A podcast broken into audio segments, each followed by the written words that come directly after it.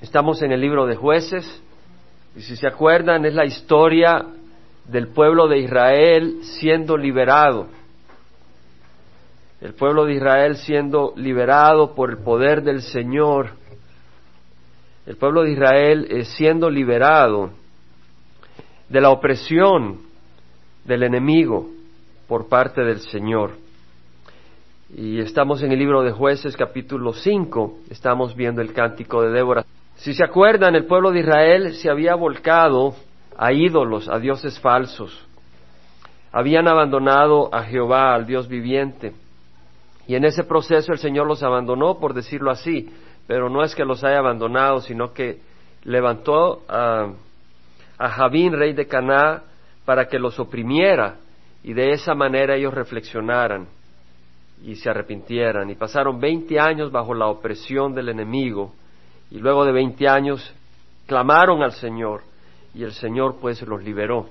Y hemos estudiado cómo el Señor levantó a Débora, esta profetisa, que también ah, era juez de Israel, juzgaba entre los asuntos de los israelitas, pero también Dios ponía su palabra, no solo sabiduría, sino su palabra, y le dio la palabra de llamar a Barak, y Barak estaba como a 150 kilómetros al norte, en la ciudad de Sedes, recibió el llamado de juntar a diez mil hombres entre los de la tribu de Neftalí, de la tribu de Zabulón, y fueron a pelear contra Císara y su ejército de, los cananeos eh, en el torrente Sison, en el valle que está junto al torrente Sison, abajo del monte Tabor, bajaron ellos a pelear y, destruyeron a Císara y al ejército. Bueno, Císara escapó, pero llegó a donde Jael, la mujer de Eber, de los descendientes de Moisés, de los suegros, del suegro de Moisés, y pues Jael lo mató con una estaca de la tienda y con un martillo, y pues eh, Débora canta eh, esa, ese cántico de victoria. Y en el capítulo 5 vimos como al principio el cántico de Débora decía, bendecida Jehová, porque el pueblo se ha ofrecido voluntariamente. Los jueces se han ofrecido voluntariamente, es decir, el pueblo, los líderes han querido preocuparse por el resto del pueblo de Israel y han hecho algo al respecto. Ellos se entregaron, ellos se ofrecieron para pelear en la batalla. Y Débora dice, cantaré alabanzas a Jehová, Dios de Israel, y dice, lo canto eh, frente a príncipes, frente a reyes, no me avergüenzo. Tú dices, ah, eso es común, claro, ¿quién se va a avergonzar? Yo te hago una pregunta, cuando estás cantando eh, alguna alabanza y entras al súper, uy, te callas porque hay gente. Yo recuerdo en Carolina del Sur, o no me recuerdo, iba con mis hijos y ellos cantaban a todo pulmón las canciones del Señor. Pues yo no me puedo poner a cantar a todo pulmón en el supermercado, pero, pero qué hermoso, ¿verdad? Ver los niños cantando a todo pulmón y que nosotros no nos avergoncemos del Señor, pero que cantemos a todo pulmón las alabanzas al Señor. ¿A quién vamos a honrar? ¿A los hombres o a Dios? ¿A quién nos interesa honrar? Y vimos cómo el pueblo de Israel eh, estaba tan oprimido que los campesinos eh, no sembraban por la opresión de los cananeos y ni siquiera andaban en los caminos libremente, sino que andaban por caminos torcidos. Y vimos que ese tiene un paralelo, que el hombre, Satanás no quiere que camines libremente, en libertad, con la cara levantada, erguida, eh, quiere que camines con vergüenza escondido por caminos torcidos espirituales. Pero Cristo te quiere liberar de esa distorsión porque ese no es el plan del Señor para tu vida. Vimos eh, en el versículo 8 que Débora da la razón de por qué el pueblo había sido oprimido. No fue oprimido porque Dios no fue fiel hacia ellos, había sido oprimido el pueblo, ¿por qué? Porque habían escogido otros dioses. Y esos dioses pueden ser el dinero, Pueden ser las mujeres, puede ser el, poder, puede ser el odio, puede ser la amargura, lo que tú quieras. El racismo, lo que tú quieras. Pero ellos escogieron otros dioses y como consecuencia no había ni escudo ni lanza entre cuarenta mil en Israel. Se habían quedado sin poder contra el enemigo. Y vimos sobre eso y empezamos a ver que Débora eh, exaltaba a estos hombres, a estas tribus eh, que se unieron a la batalla. Y estábamos en el capítulo 5, versículo 14, vamos a agarrar ahí donde dice, de Efraín descendieron los radicados en Amelec, En pos de ti, Benjamín con tus pueblos, es decir, la tribu de Efraín salió adelante a pelear. La tribu de, de Benjamín, eh, junto con la de Efraín, salió adelante a pelear. Vimos que los de Maquir, de la, de la descendencia de Manasé, descendieron con sus jefes a pelear. Los de Zabulón, los que manejan, pero los príncipes de Isaacar, que estaban con Débora también como Isaacar, así también Barak. Y luego dice, al final del versículo 15, entre las divisiones de Rubén había gran resoluciones de corazón. ¿Por qué te sentaste entre los rediles, es decir, entre los apriscos cerrados, escuchando los toques de flauta para los rebaños? ¿Por qué te quedaste, Rubén, con las ovejas? ¿Por qué no fuiste a la batalla? Es lo que está diciendo Débora. O sea, es un cántico de liberación, pero también un lamento. Y dice, Rubén, ¿qué hiciste?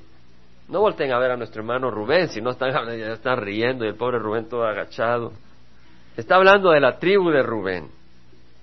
¿Qué hiciste? ¿Por qué te quedaste? Y, dice, gran escudriñamiento de corazón. Hay muchas personas que están en el corazón luchando. ¿Vamos o no vamos? ¿Servimos o no servimos? Está esa división en el corazón y terminan no, no sirviendo al Señor. Terminan quedándose sentados sin servirse, sentados viendo el juego de béisbol. Está bien que veas el juego de béisbol, pero no a costa del Señor, no a costa de, las cosas que Dios pone. Dice, Galaad, que estaba al este del río Jordán, dice, se quedó al otro lado del Jordán. Y por, es decir, es como aquel que dice, el Señor te llama, porque Galaad estaba al este del Jordán, de la tribu de Gad, y tenían que ir hacia el oeste, unos 100 kilómetros para ir a la batalla. Y ellos dijeron, yo, ¿qué voy a andar yendo para allá? Es como el Señor que te llama a ti para que vayas a África, o para que vayas a Hawái, ahí sí vas, ¿verdad? O para que vayas a Centroamérica o Suramérica, y tú dices, no, yo estoy muy contento acá en California. Pero si el Señor te está llamando, no hagas como la gente de Galad que dijeron, no, estamos en este lado, ¿para qué no vamos a ir al otro lado? Si el Señor te llama, ve. Ayer que estábamos en Tecate, había un americano que está sirviendo en la iglesia de Calvary Chapel en Ensenada y, me cayó muy bien. A mi hija también. Estábamos ahí y tenía un corazón muy tierno y le cuesta mucho el español. Pero mi hija le dice, ¿hablas inglés, verdad? Y le dice en inglés, no, no, no. Después le digo, sí, pero no quiero hablar inglés. O sea, quería hablar puro español, totalmente entregado. Ahí está. El Señor lo ha llevado ahí. No dijo, yo me quedo de este lado del río sino que Él fue porque el Señor lo llama. y, el Señor te llama a, unirte a la batalla para liberar a los que están oprimidos. Hay muchos oprimidos. Hay muchos oprimidos. Hay muchos oprimidos. Dice, hacerse sentó a la orilla. Bueno, ¿por qué se quedó Dan en las naves? Es decir, Dan era la tribu de Dan que estaba a la orilla del mar Mediterráneo. Y tenían naves para los mercaderes hacían negocio, iban de la costa a costa haciendo dinero. Y dice, Dan, ¿por qué se quedó con la nave? Es decir, ¿por qué te quedaste con tu negocio tan preocupado, trabajando el domingo, cuando podías venir y servir al Señor? Hacerse sentó a la orilla del mar. Mira qué linda la puesta de sol. Déjame alabar al Señor. Y está bien, alaba al Señor. Pero que no sea esa excusa para dejar de congregarte con tus hermanos. Porque dice la palabra del Señor de que en la medida que el día se acerca, no dejemos de reunirnos como algunos tienen de costumbre, pero que nos reunamos exhortándonos a buenas obras. Está en Hebreos. Ahora dice, Zabulón era pueblo que despreció su vida hasta la muerte, y también Neftalí en las alturas del campo. Este no era el campo de, de placer, era el campo de batalla. Zabulón era pueblo que despreció su vida hasta la muerte y también Neftalí en las alturas del campo. Ellos arriesgaron su vida. Zabulón y Neftalí arriesgaron su vida. Y estos son un ejemplo de lo que el Señor dice para nosotros. El Señor dice que arriesguemos nuestras vidas. El Señor dice más. El Señor dice que perdamos nuestras vidas. Ay, hermano, yo venía todo tranquilo y usted acá me está maqueando. El Señor dice en primera de Juan 3:16, en esto conocemos el amor, en que Él puso su vida por nosotros, también nosotros debemos de poner nuestras vidas por los hermanos.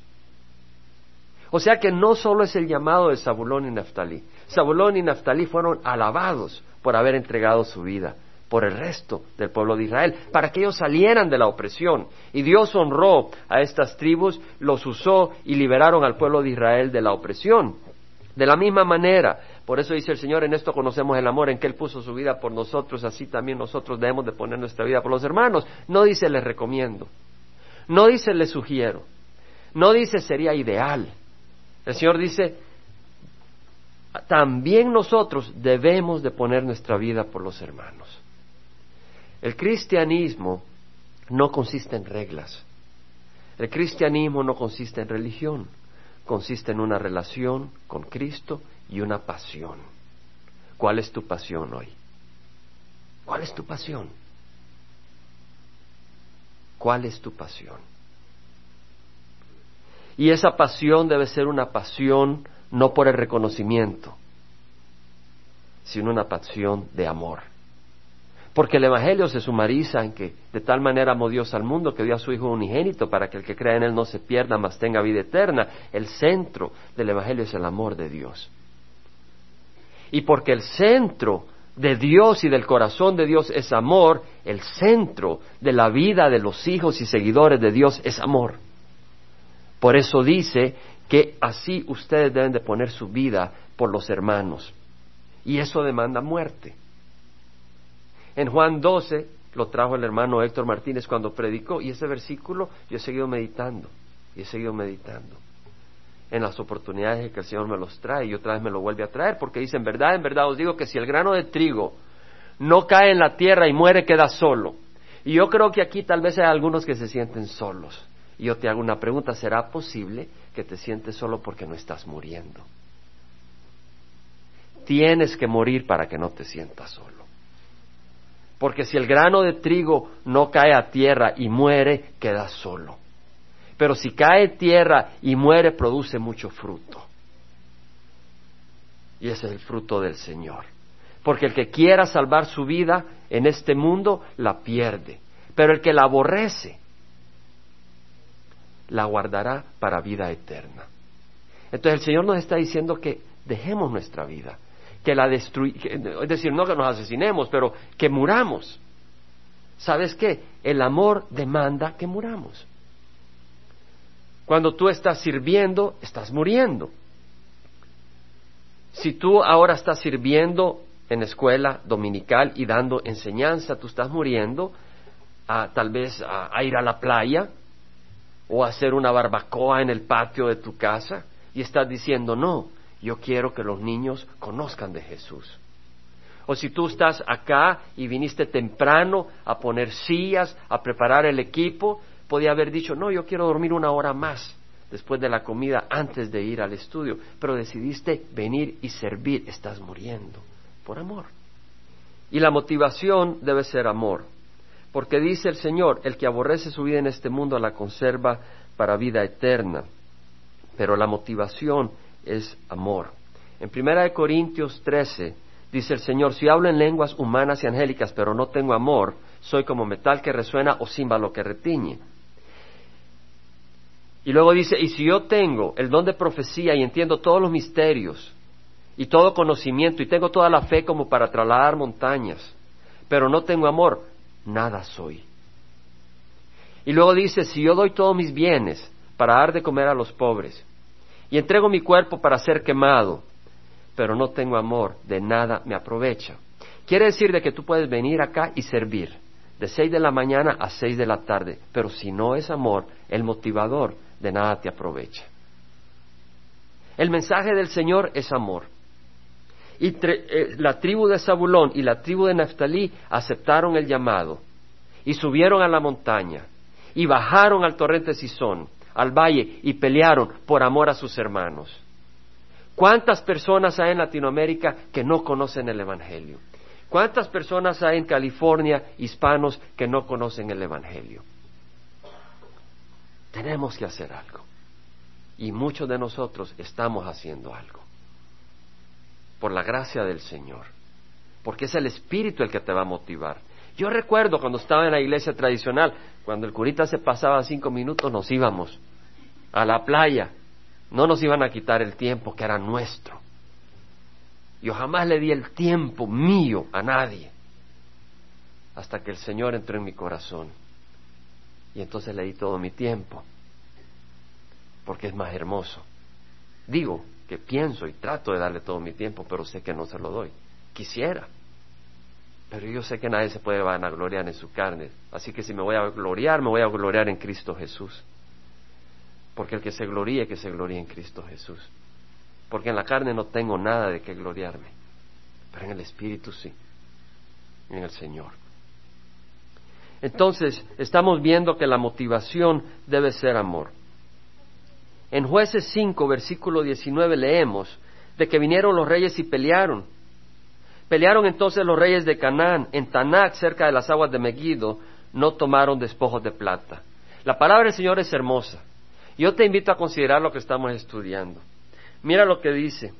Los reyes pelearon, está hablando de los reyes cananeos. Ellos bajaron a pelear, bajaron a pelear al valle al torrente Sison, a pelear contra, eh, contra el pueblo de Israel. Pero mira lo que dice acá. Y, no desperdicie la palabra del Señor. Todo tiene algo precioso. Y a, a mí me habla ahora en una área, pero a ti te puede hablar mañana en otras áreas. Y a mí me va a hablar mañana en otras áreas. Pero en esta área dice, no tomaron plata de ellos, no tomaron despojos de plata. ¿Sabes qué me quiere decir a mí eso? El Señor, que no tomaron lo precioso del pueblo de Israel. El enemigo va a pelear contra ti. Y entre más busques servir al Señor, más fuerte va a pelear. Va a pelear contra ti, con colmillos afilados. ¿Y sabes qué? No te va a quitar los tesoros preciosos que valen, los tesoros eternos. Si tú me acompañas a Primera de Corintios, capítulo 4, y guarda jueces 5 porque ahí estamos. Primera de Corintios, capítulo 4, versículo 11, leemos a este siervo del Señor, el apóstol Pablo, que dice, hasta el momento presente pasamos hambre.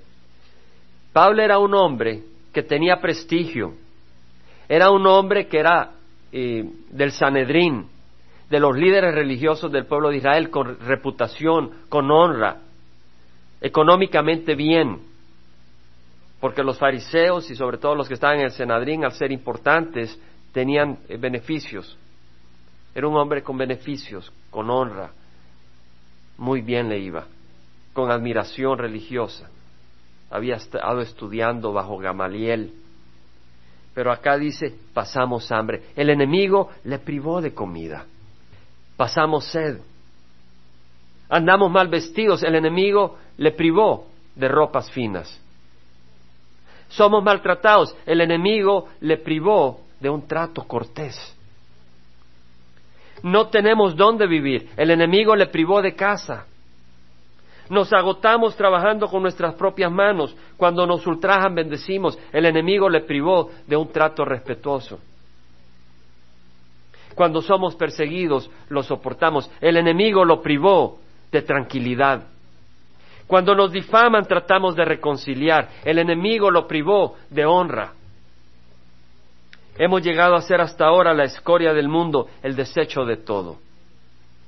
Pablo había perdido mucho, pero él dijo todo esto lo considero como basura, con el fin de llegar a conocer a mi Señor Jesucristo.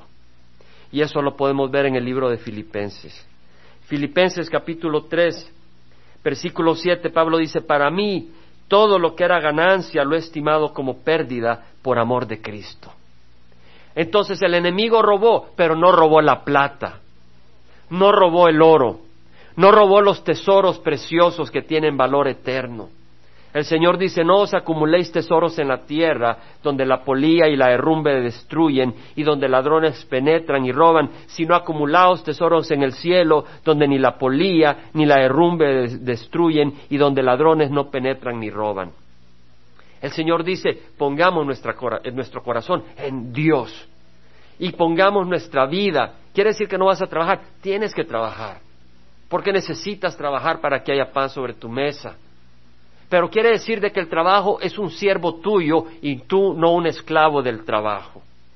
¿Quiere decir que no vas a llevar a tus hijos al McDonald's y comerte un, un, shake con ellos? No. Quiere decir que vas a ir al McDonald's y comer un shake, pero tus hijos no van a ser el esclavo de McDonald's.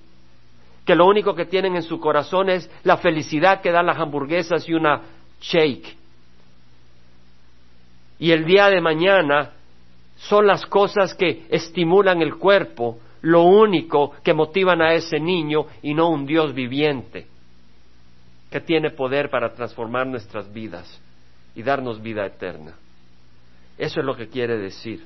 No nos acumulemos tesoros en la tierra, dice el Señor. Y, Pablo dice, yo estimo como pérdida todas las cosas. Yo me pregunto cuántos de nosotros hemos llegado realmente a ese punto. Yo espero que lleguemos un día a ese punto donde digamos, yo no he llegado, pero yo quiero llegar a ese lugar. Yo he creído que he llegado, pero sé que no he llegado. Porque cuando el Señor te pide más, te das cuenta que no has llegado. Y el Señor dice a través de Pablo, yo estimo como pérdida todas las cosas en vista del incomparable valor de conocer a Cristo Jesús. ¿Qué tan valioso es Cristo Jesús para ti hoy? Mi Señor porque lo he perdido todo y lo considero como basura a fin de ganar a Cristo y ser hallado en Él, no teniendo mi propia justicia derivada de la ley. No hay nada en la que yo me pueda vanagloriar. Hoy en la mañana estaba en Ontario y mientras estábamos alabando, yo sabía que no había ni pensamientos míos que pudieran ser agradables al Señor a menos que vinieran del Señor no hay nada bueno en mi carne. Pero ¿sabes qué? Ese no es el problema. El problema es, quieres seguir al Señor. Porque el Señor sabe que no hay nada bueno en tu carne, pero el Señor te ofrece que lo sigas. Y esa es ahí tu decisión. Yo he decidido seguir a Jesús. Y Él es precioso. Dice el poder de su resurrección y la participación en sus padecimientos llegando a ser como Él en su muerte. En otras palabras dice, no teniendo mi propia justicia derivada de la ley, sino la que es por fe en Cristo, la justicia que no viene de tus obras. Yo no me voy a vanagloriar porque voy a ir a Ecuador o porque ayer fuimos a Tecate, si acaso esas han sido grandes bendiciones del Señor para mi vida. Ayer que iba con mi hija, pasamos unos momentos tan bendecidos. Íbamos en el carro bromeando y el Espíritu en medio y luego estuvimos allá compartiendo y el Espíritu en medio. Ese no fue un trabajo, fue una bendición. Fue, fue bellísimo. Es lo que el Señor hace. La justicia que procede de Dios. Qué regalo que podemos ser justos por fe en Cristo Jesús. Y luego dice, y conocer a Él, el poder de su resurrección tener el poder de resurrección no solo cuando vamos a morir y vamos a ser resucitados por el Señor, porque el poder de la resurrección, el poder que resucitó a Jesucristo de la muerte, está disponible para el cristiano hoy en día, para caminar de acuerdo al poder del Señor. Por eso dice la participación en sus padecimientos, llegando a ser como Él en su muerte. Imagínate lo que está diciendo Pablo. Yo quiero ser como Él. Yo quiero conocerle a Él. Yo quiero conocer el poder de su resurrección, no solo para resucitar, sino para vivir en esta tierra con el poder de Jesucristo. Y luego dice, y participar en sus sufrimientos. ¡Wow! Pablo ahí conoce algo que tal vez nosotros no conocemos. Pablo está diciendo, yo quiero participar en los, en los, padecimientos de Cristo. No está queriendo participar en los padecimientos de Cristo como creíamos nosotros antes para ganarnos el favor del Señor. Pablo no está hablando yo quiero sacrificarme para que otros se salven por mi sacrificio. Esa es una aberración del Evangelio. El único sacrificio que trae salvación es el sacrificio de Cristo en la cruz. Pero Pablo dice, yo me quiero identificar con Jesucristo. Y yo sé que no me puedo identificar, no puedo ser moldeado a la imagen de Jesucristo si no participo en sus padecimientos. Y los padecimientos de Cristo no eran unas mordiditas de insecto en la mano. Fue desprecio, fue malentendido, fue insulto, fue privaciones, fue deshonra, fue rechazo, fueron tentaciones. Entonces Pablo dice, yo quiero participar en los padecimientos. Él entendía.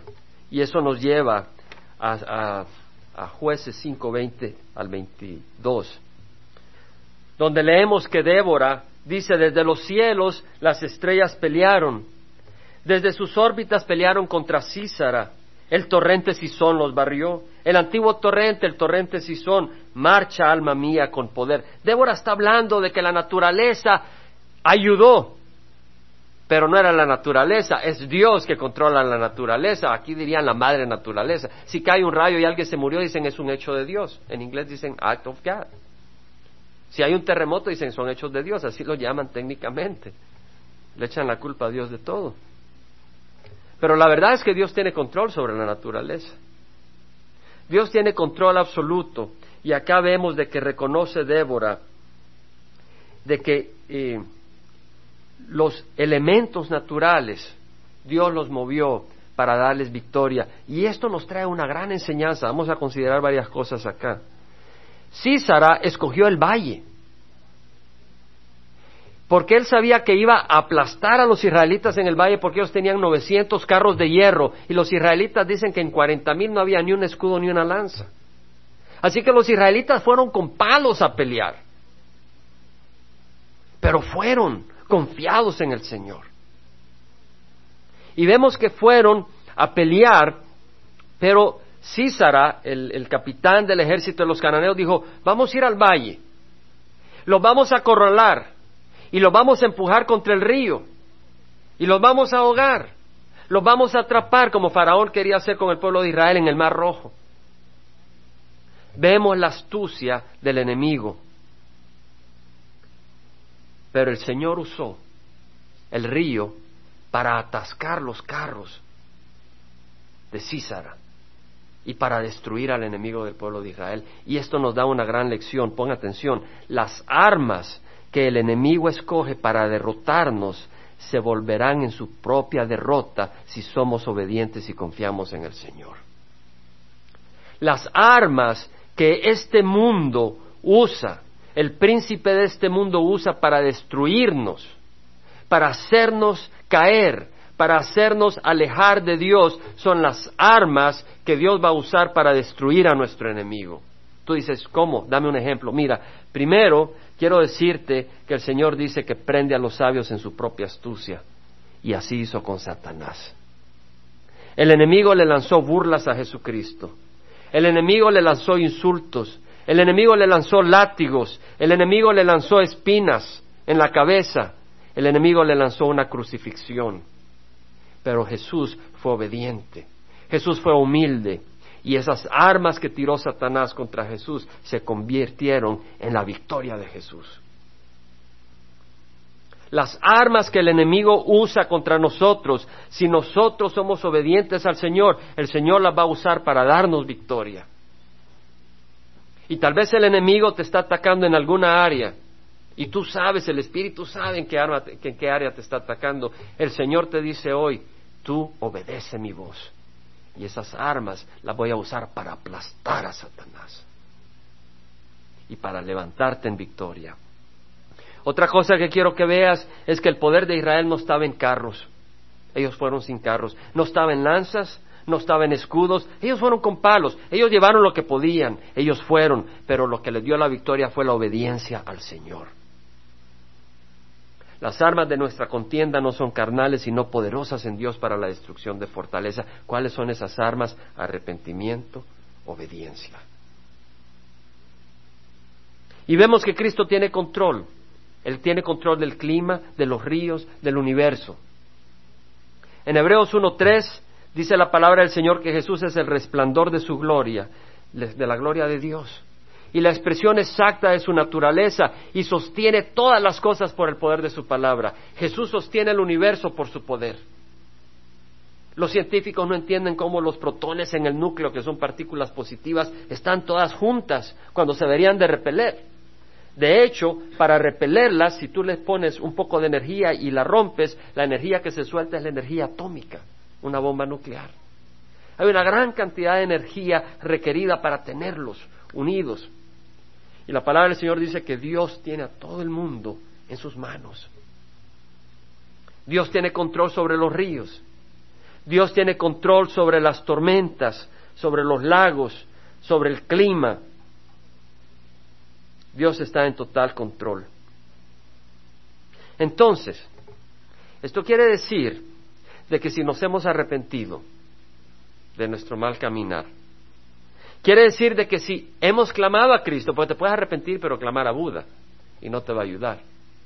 Si te has arrepentido y le clamas a Cristo y si Él está en control, que Él está en control, quiere decir que nuestras circunstancias vienen de la mano de Dios. ¿Cierto? O Dios está en control o no está en control. ¿Quién sabía cómo iba a morir Jesucristo? El Padre. Dice la palabra del Señor que Jesucristo dijo, ha llegado la hora para que el Hijo del Hombre sea glorificado. ¿Cómo iba a ser glorificado Jesucristo? A través de la muerte en la cruz. Así Dios decidió que fuera glorificado Jesucristo. En Efesios 1.11, si me acompañas, dice Pablo que hemos obtenido herencia habiendo sido predestinados según el propósito de aquel que obra todas las cosas conforme al consejo de su voluntad. Efesios 1.11. Hemos sido predestinados. Predestinados quiere decir que con anticipación tenemos un destino que alguien está trabajando para llevarnos a ese punto. Y Dios no nos puede predestinar a menos que Él tenga poder para llevarnos a ese destino. Dice, hemos sido predestinados según el propósito de aquel que obra todas las cosas conforme al consejo de su voluntad. Quiere decir de que Dios está obrando las cosas, las circunstancias de acuerdo a su voluntad. Y en Romanos 8:28 dice, sabemos que para los que aman a Dios, todas las cosas cooperan para el bien, esto es para los que son llamados conforme a su propósito. Quiere decir que todas las cosas, ahora, antes yo las veía con un ángulo, el ángulo con que veía es que todas las circunstancias que nos traía la vida, Dios, a través de su espíritu, nos iba a dar la actitud adecuada, nos iba a dar méritos en el sentido de premios por soportar el sufrimiento, nos iba a traer circunstancias que nos iban a bendecir en medio de las circunstancias. Pero el Señor nos está diciendo más que eso. El Señor nos está diciendo de que Él obra todas las cosas. El Señor no solo está diciendo que en medio de las circunstancias nos va a bendecir, el Señor nos está diciendo que Él tiene control sobre las circunstancias. Eso es lo que quiere decir. Y si no, piensa en Job. Job dijo, desnudo salí del vientre de mi madre y desnudo volveré a ella. El Señor dio y el Señor quitó. Bendito sea el nombre de Jehová. O sea que Job reconoció que Dios había dado y que Dios había quitado. Tú dices, no fue Dios, fue Satanás el que le quitó la salud, fue Satanás el que mató a sus hijos, fue Satanás el que mandó a que le robaran los camellos y las ovejas y le destruyeran los apriscos y destruyeran eh, las, eh, los lugares donde había cultivo. Pero Job entendía que Dios era soberano. Y por eso dice, Dios dio y Dios quitó. Bendito sea el nombre de Jehová. Entonces, quiere decir de que si Pablo dice yo quiero compartir los padecimientos de Cristo era porque Pablo entendía que en el sufrimiento había un propósito de Dios.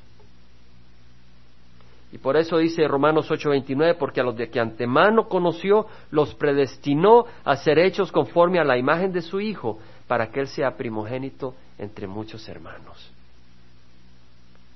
Entonces, ¿cuál es el plan del Señor? Es moldearnos a la imagen de Jesucristo. Y a través del sufrimiento Él nos va a moldear. Pero dice el Señor de que no es un sufrimiento por, por sí. Si vas a Job, capítulo 42, tenemos la conversación entre Job y Jehová.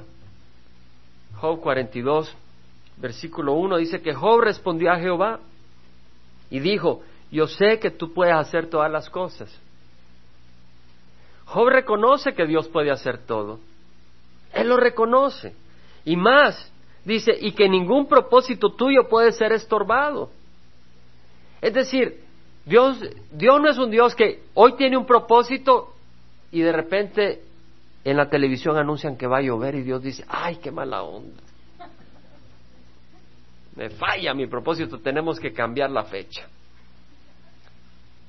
No es así la cosa. Ningún propósito tuyo puede ser estorbado. ¿Quién es el que oculta el consejo sin entendimiento? Por tanto, he declarado lo que no comprendía, cosas demasiado maravillosas para mí que yo no sabía. Escucha ahora y hablaré, te preguntaré y tú me instruirás. He sabido de ti solo de oídas, pero ahora mis ojos te ven. Job había oído hablar de Dios, pero no lo conocía. A través de esta crisis, Job llegó a conocer al Señor. ¿Y no es eso lo que pide Pablo? Conocer a Jesucristo. Porque era precioso para Pablo. Era precioso, era lo más precioso eh, que podía existir y que existe. El Señor no nos dice que soltemos las manos de otros dioses para quedarnos en el vacío. La palabra del Señor dice que aquel que no eximía a su propio Hijo, sino que lo entregó por todos nosotros, ¿cómo no nos dará junto con Él todas las cosas? Y como ya lo he dicho antes, que se queden con todas las cosas, yo estoy feliz con Jesús. El que no eximió a su propio Hijo, sino que lo entregó por todos nosotros, ¿cómo no nos dará junto con Él todas las cosas? Jesús, para ti, el creador del universo. Y no solo para ti, sino te ama. Unos andan rezándole a su ángel de la guardia. Pídele a Jesús, que es mucho más, muchos, más superior que cualquier ángel para ti. Allá quieren tener su angelito de la guardia, cuando podemos tener a Jesús, al creador del universo. Ahora, si estás en una circunstancia difícil y tú dices, yo no entiendo, ya le clamé al Señor, yo le pertenezco al Señor, ¿qué es lo que está haciendo el Señor con esto? Tú no sabes, pero tal vez te está liberando de algunas cadenas de esclavitud que no conoces. Y a través de ese fuego está quebrando cadenas. O tal vez está usando ese fuego para traer grandes tesoros eternos para ti, que un día traerán tanta gloria al Señor y el Señor te va a sonreír y te va a decir, bien, siervo bueno y fiel, en lo poco fuiste fiel, sobre lo mucho te pondré. Entra en el gozo de tu Señor. Vamos a cerrar con unos pensamientos acá. Cuando estamos en crisis, muchas veces nos desesperamos, muchas veces perdemos la visión y entra el pánico. Muchas veces, a mí me pasa frecuentemente, pero gracias a Dios que mi Dios es fiel. Mi Dios es fiel. Ahora, yo no sé si di este ejemplo el, domingo pasado. En África, agarran corrales de malla ciclón, de metal, o sea, ponen las mallas y ahí pues, tienen a sus vacas, a sus bueyes, porque los animales no pueden saltar, pues son de cinco o cuatro o seis o lo que sea de altura, pies, metros, lo que quiera, son altos para que no entren los animales. Entonces lo que hace, en algunos casos, algunos leones muy astutos, se acercan a donde está pasando el viento. Y el viento lleva el olor del león. Y el buey se empieza a poner nervioso se empieza nervioso, empieza a patear y empieza a rugir el león y se empieza a desesperar el león y se le va acercando y le ruge y le ruge. Y un momento donde está tan desesperado el, el buey, el toro, que termina botando la cerca y corriendo. Y el león sale detrás y se lo come. Y eso es lo que quiere Satanás. Él quiere que las crisis nos llenen de temor y huyamos de las manos del Señor a la boca del león. Pero el Señor quiere que nosotros nos quedemos en sus manos, porque Él está trabajando, nos está haciendo a la imagen de Jesucristo. Vamos a cerrar con Mateo 6. Mateo 6:24. Dice, nadie puede servir a dos señores, porque aborrecerá a uno y amará a otro, se apegará a uno y despreciará al otro. No puedes servir a Dios y a las riquezas. Pero no tienes que ser riqueza únicamente, porque a algunos no le importan las riquezas. Como en el movimiento hippie, ¿verdad? Muchos pues no le importaban las riquezas, pero las drogas era su Dios. o la promiscuidad, o el libertinaje. Hago lo que me da la gana, hoy estoy aquí, mañana allá. Ningún orden, ninguna dirección en sus vidas. Nadie puede servir a dos señores. Por eso os digo, no os preocupéis por vuestras vidas, que comeréis o que beberéis, ni por vuestro cuerpo, que vestiréis. No es la vida más que el alimento y el cuerpo más que la ropa. Mirad las aves del cielo, que no siembran, ni ciegan, ni recogen en graneros, y sin embargo vuestro Padre Celestial las alimenta. ¿No sois vosotros de mucho más valor que ellas? Somos más valiosos que las aves. Y el Señor trabaja las circunstancias, y el Señor está en medio de las circunstancias, el Señor nos ama. Y el Señor dice en el versículo 32, que los gentiles buscan estas cosas, y en el 33, pero busca primero su reino y su justicia y todas estas cosas os serán añadidas. El Señor dice, no seas como el buey que empieza a ver al león y sale corriendo desesperado. El Señor dice, mírame a mí, busca las cosas del reino, busca las cosas de Dios, busca el reino de Dios en tu corazón, busca el reino de Dios en tu hogar, busca el reino de Dios con tus amistades, busca el reino de Dios en tu trabajo, Busca el reino de Dios. Todo lo que haces, busca el reino de Dios. Busca que Cristo sea glorificado. Eso es lo que el Señor quiere.